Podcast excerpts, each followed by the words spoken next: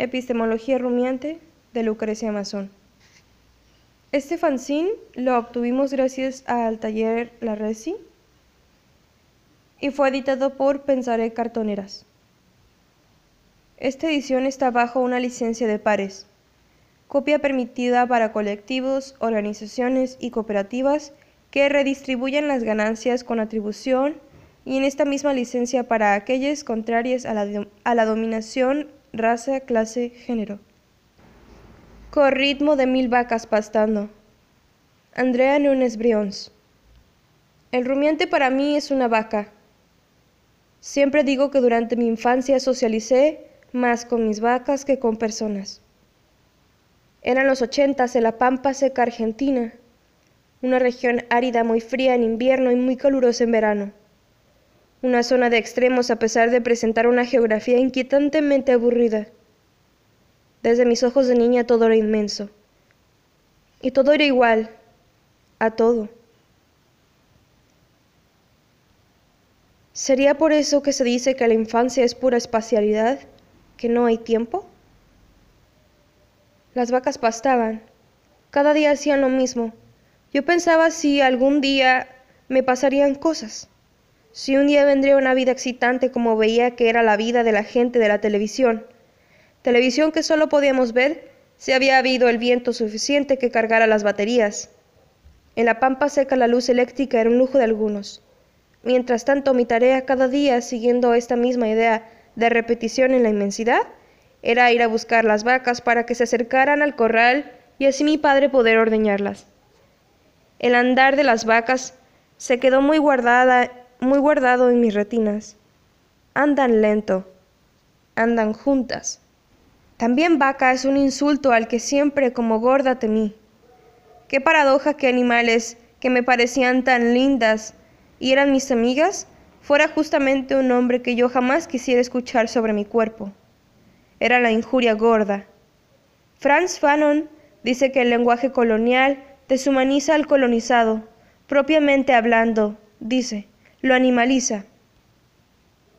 Y que en realidad el lenguaje del colono, cuando habla del colonizado, es un lenguaje zoológico que refiere constantemente al bestiario. Citamos, esos rostros de los que han desaparecido toda humanidad, esos cuerpos obesos que no se parecen ya a nada, esa corte sin cabeza ni cola, esos niños que parecen no pertenecer a nadie, esa pereza desplegada al sol ese ritmo vegetal. Todo eso forma parte del vocabulario colonial. Franz Fanon, Los condenados de la tierra, página 20. Entiendo el cuerpo gordo como un cuerpo colonizado, un cuerpo visto como inferior para una cultura donde la delgadez se ha impuesto triunfantemente, un cuerpo para el fracaso, para la desaparición, un cuerpo erróneo, errado. Pero y siguiendo a Fanon, ¿El colonizado se ríe cuando descubre animal en palabras del colono? ¿Se descubre animal en palabras del colono? Entonces digo, yo soy la vaca. Busco en la animalidad mi propia enunciación. Soy un rumiante y oso desafiar los límites que se han impuesto mi cuerpo y mi humanidad. Lentitud, animalidad, el estigma vaca, la carne, el no saber cómo decir pero ir rumiando. Los rumiantes, como los bovinos, tienen un complejo sistema de digestión que les permite aprovechar eficientemente los nutrientes de los alimentos, inclusive los de baja calidad nutricional. La rumia debe hacerse en un lugar cómodo, plano, con sombra para poder echarse. El rumiante procurará contar con las condiciones necesarias para poder rumiar cómodamente. Buscará entonces las condiciones de posibilidad, es decir, lugar cómodo y seguro entre afines que lo sostengan. Muchas veces la carne de este rumiante duele. Sabe que hay dolores que se encarnan, que se vuelven carne y tejidos, tejidos sangrantes. El rumiante es irreverente e iconoclasta. No cree en ideas propias. Se sabe no original. Sabe que siempre que habla, traduce. El rumiante apuesta por un ejercicio de invención política que es colectivo siempre. Procura darse para sí y su comunidad herramientas y entiende que estas herramientas no son algo a lo que se llega, sino que están en constante construcción. En su acción de rumiar, rinde tributo al proceso y no al producto acabado. El rumiante es precaria y como precaria ha desafiado al, al futuro. El futuro no es nuestro. No hay futuro. No hay tiempo. El rumiante es lento. Una vez escuché que Tolstoy se hacía fotos durmiendo y dicen que lo hacía para mostrar su distancia con respecto a esa sociedad que avanzaba entre comillas, que iba hacia que se volvía productiva rápida. Los que quieren trabajar, progresar, enriquecerse serán los ganadores, pero Tolstoy prefería descansar. Esto es algo que me contó una vez un amigo. He buscado referencias y no he encontrado nada. Tal vez no es verdad, tal vez es un mito, pero no estoy preocupada por la verdad. Pienso, junto con el movimiento antropofágico, que la verdad es una mentira muchas veces repetida. Paréntesis. El movimiento antropofágico es una corriente artística que tuvo lugar en la primera mitad del siglo XX en Brasil. Este movimiento recoge como metáfora la actividad caníbal desarrollada por la comunidad Tupinamba, que consistía en devorar a sus enemigos con la intención de incorporar, a través de ingerirlos, ciertas características de estos como la bravura, la fuerza, el coraje y el conocimiento de su comunidad. Si opinaban que el enemigo capturado no contaba con estas características, pues no se lo comían. Se trataba, se trataba de devorar y devorarse, de incorporar a la otra para hacerse con ella un nuevo cuerpo. Se cierra paréntesis. La epistemología rumiante no rinde tributo a la visión lineal de la historia. El rumiante se echa a rumiar, y muchas veces también a dormir. No privilegia el estado consciente, le gusta soñar. Sangre de vaca, el cuerpo pulverizado, el campo, la vaca y el campo, el campo de batalla, la vaca y el alambrado, el alambrado como política de acercamiento, el alambrado como primer dispositivo que da lugar a la propiedad privada, la vaca loca, el miedo, el contagio, la carne humana. Descomponer el mapa cárnico vital es un acto de vandalismo y el rumiante es un vándalo. El rumiante piensa que más en el espacio que en el tiempo, más en geografía que en historia. Y le gustan sobre todo las geografías de la carne. El rumiante desborda, es excesivo, su grasa chorrea, da asco. El rumiante es la vaca, que no la perra. No es esbelta ni de movimientos calientes. Su movimiento es tal vez menos sexy, pero la vaca también sabe ir hasta abajo. Paréntesis, ir hasta abajo eh, dice que hace referencia a que es el mayor movimiento de destreza y sensualidad en el perreo, en el reggaetón. Se cierra paréntesis. En este feminismo gordo que imagino nadie duda de ser feliz en los desbordes y las extrañezas, y nadie teme a los espejos. Pienso este cuerpo gordo y rumiante como un cuerpo que excede lo humano y que ve hacia la máquina, y que va hacia la máquina, y va hacia la animalidad, aunque es más animal que máquina. Es contra la idea de eficiencia que el rumiante es menos máquina y más animal. El rumiante devora lo que afecta a su cuerpo en su potencia vital. Hay que permitirse ser afectado lo más físicamente posible. Tragar al otro como una presencia viva. Absorberlo en el cuerpo, de modo que las partículas de su mirada y deseada diferencia sean incorporadas en la alquimia del alma. Y así, y así se estimula el refinamiento, la expansión y el devenir de uno mismo.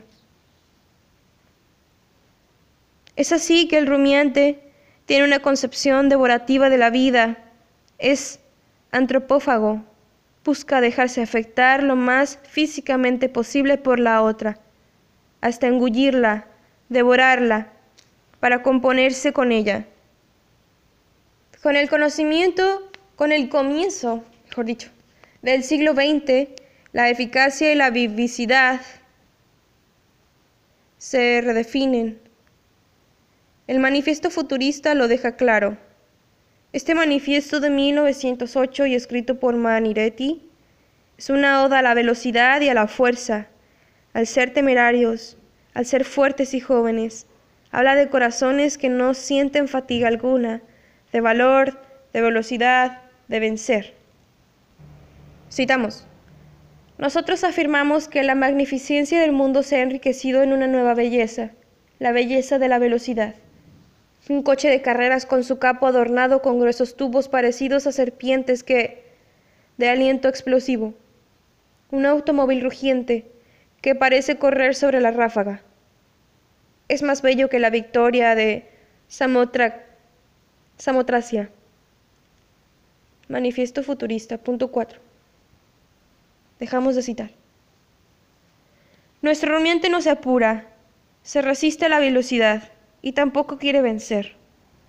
El método rumiante es lento, perezoso, poco productivo, poco sexy, grande, excesivo, de cuero muy duro, poco delicado, poco refinado, camina lento, es ocioso, dejado, abandonado en sus formas,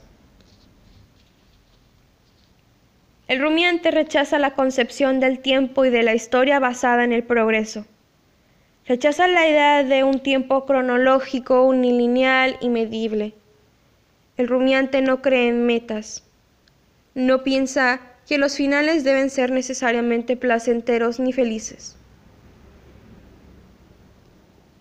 No piensa en el orgasmo como consumación exitosa de un encuentro sexual ni en una orgía como el espacio último donde los cuerpos se liberan y se entregan a los placeres. Sabe que si el metro se está yendo no llegará a cogerlo, que si se trata de salvarse nadando, se ahogará, que si hay que correr de la policía, recibirá el porrazo seguro. El pensamiento rumiante tiene estrías que son grietas donde habitan sus contradicciones. Es la carne dividida, las marcas quedan y las estrías surcan la piel.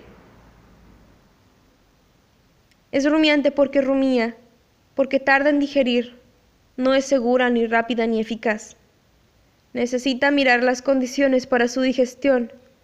Sabe que las condiciones no le son favorables, por eso mastica y mastica. El rumiante tiene intuiciones y las sigue. Frente a la gran grandilocuencia de una declaración de intenciones. Nuestra vaca propone una declaración de intuiciones. Apuesta por las visiones parciales y las voces titubeantes. El rumiante puede ser también tartamudo. La epistemología rumiante rechaza los rígidos discursos de la salvación y cree que hay muchos relatos posibles. Hay tantos relatos gordos como gordas hay. El rumiante busca poner bajo sospecha el orgullo y las políticas de reconocimiento, asumiendo el orgullo como una forma de felicidad heroica. Se propone cuestionar esta idea de que toda felicidad o disfrute del cuerpo pasa necesariamente por estadios de superación. El rumiante no es un superhéroe, ni podrá serlo jamás. ¿Has visto alguna vez un superhéroe gordo? El pensamiento rumiante activa la máquina de deglución humedeciendo la boca con saliva. Prepara la lengua y todo lo traga. El rumiante devora. El rumiante mastica. El rumiante vuelve a la boca lo que ya pasó por sus cuatro estómagos y hoy regurgita. El rumiante no consume. El consumo tiene que ver con la velocidad, con cómo se percibe y vive el tiempo. El rumiante rompe con las lógicas de productividad y velocidad. Y aquí está su resistencia. Sabe que hay algo de placer en la lentitud que nos salva. El rumiante no consume, pero sí es cruelmente consumido. Y el feedlot representa sus pesadillas. El feedlot es una técnica ganadera más efectiva hasta el momento de explotación de animales vacunos. Las vacas se encuentran en filas y van comiendo sin posibilidad de moverse, de unos comederos alargados del que cada una debe comer sin parar, con el fin de engordar para ser vendidas al mayor peso posible. Sirve esta imagen como metáfora para señalar las técnicas de normalización a las que nuestros cuerpos son sometidos. El rumiante tiene un ritmo y ritualiza su ritmo. El rumiante curiosea. Conocer es comer y masticar. Rumiamos colectivamente. Logramos un ritmo, lento siempre, de ese rumiar. El rumiante incorpora a su método la percepción corporal, y si la tormenta será brava, sabe que solo se salvará reuniéndose con el resto de vacas, agrupándose. Las vacas afrontan la tormenta en movimiento y aguardan juntas. Mi padre, que trabaja con vacas desde que tiene memoria, me contó que ellas predicen las tormentas de granizo, que son las tormentas más duras que destruyen sembrados y están muy altos. Las vacas saben que caerá piedra y empiezan a correr por el campo. Ellas generalmente no corren, pero cuando caerá la piedra saben que qué es lo que hay que hacer. Corren desesperadas por el campo, de una pauta, de una punta a la otra, me explica mi padre. De esta manera, todas están enteradas de lo que viene. En el momento de estar casi por caer, casi por caer la piedra, se agrupan en círculo resguardando las cabezas, un círculo de vacas que agachan la cabeza y ponen el lomo para soportar la piedra. Así las vacas se salvan juntas y sus lomos curtidos soportan la piedra. Si se han encontrado, ninguna morirá. Los lomos se golpean pero resisten. El rumiante cree que los feminismos que se abren a las posibilidades de transformar la vida propia el rumiante es también un, herrero. Forja herramientas. Herramientas que se forjan a fuego y, y machacando. Con esta técnica, nuestro rumiante busca hacerse de una serie de artefactos, utensilios, herramientas, políticas y colectivas con las que sobrevivir. Somos rumiantes y marronas, y nos escondemos tras los árboles, pastando y aguardando el momento algún momento. El rumiante, su carne, su cuero, su lengua, su grasa y sus cuatro estómagos reclaman soberanía. La Bordeta, agosto de 2015. Para seguir a Lucrecia en redes sociales pueden encontrarla en Facebook como Lucrecia Amazon con doble S Amazon o pueden escribir a su correo que es lucrecia mason.gmail.com, todo en minúsculas. Recuerden darle créditos a la autora, compartir la información y no lucrar por ella, ¿no? Gracias por llegar hasta aquí.